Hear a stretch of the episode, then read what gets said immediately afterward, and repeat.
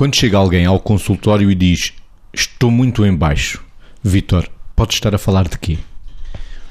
Quando alguém nos diz isto, reenvia logo para nós nos colocarmos de forma a tentar descodificar o que é que, por um lado, quais são as causas de andar muito em baixo, porque muito em baixo reenvia essencialmente não para uma coisa da ansiedade, mas para uma coisa do humor. É como se a pessoa que se sente em baixo sente-se com menos vontade, com mais tristeza, com menos prazer com as coisas, com mais dificuldade eventualmente de se concentrar, com mais incapacidade de se concretizar enquanto pessoa que precisa realizar coisas, porque está mais apático, mais desligado. As pessoas quando dizem andam em baixo, que andam em baixo, é como se as baterias do seu funcionamento, as baterias da sua mente, passa a expressão, estivessem descarregadas. E este descarregar das baterias que alimentam a funcionalidade da pessoa nas várias componentes, na forma como pensam, como sentem, como agem, este descarregar das baterias que tem esta tradução num ano muito em baixo. Não, é, não deixa de ser curioso que muitas vezes a gente diz que o, a bateria foi abaixo, não é?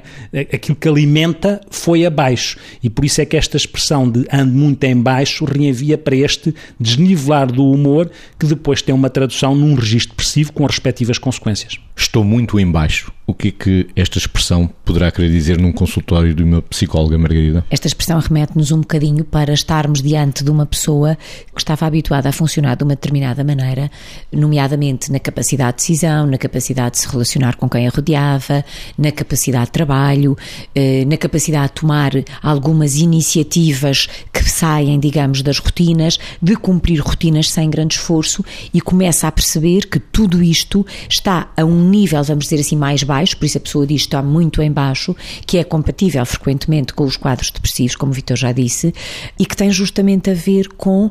uma percepção globalizada de, de incapacidade. Ou seja, até certa altura, por aquilo que eu conheço de mim, sei que posso contar comigo, faça um conjunto de circunstâncias, eh, de trabalho, de família, o que for, portanto, faça um conjunto de circunstâncias, faça um conjunto de exigências da vida e faça um conjunto de contextos, e a partir de determinada altura eu não sinto capaz de garantir que vou responder bem ao nível que estava habituada, porque me sinto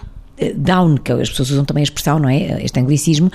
sente-se abaixo daquilo a que estava habituada a garantir que era capaz de fazer. A implicação mais penosa é que depois está, ao mesmo tempo disto a pessoa também se sente abúlica, ou seja, sem vontade e portanto incapaz de mobilizar essa mesma vontade e aqui as pessoas de facto pedem frequentemente ajuda.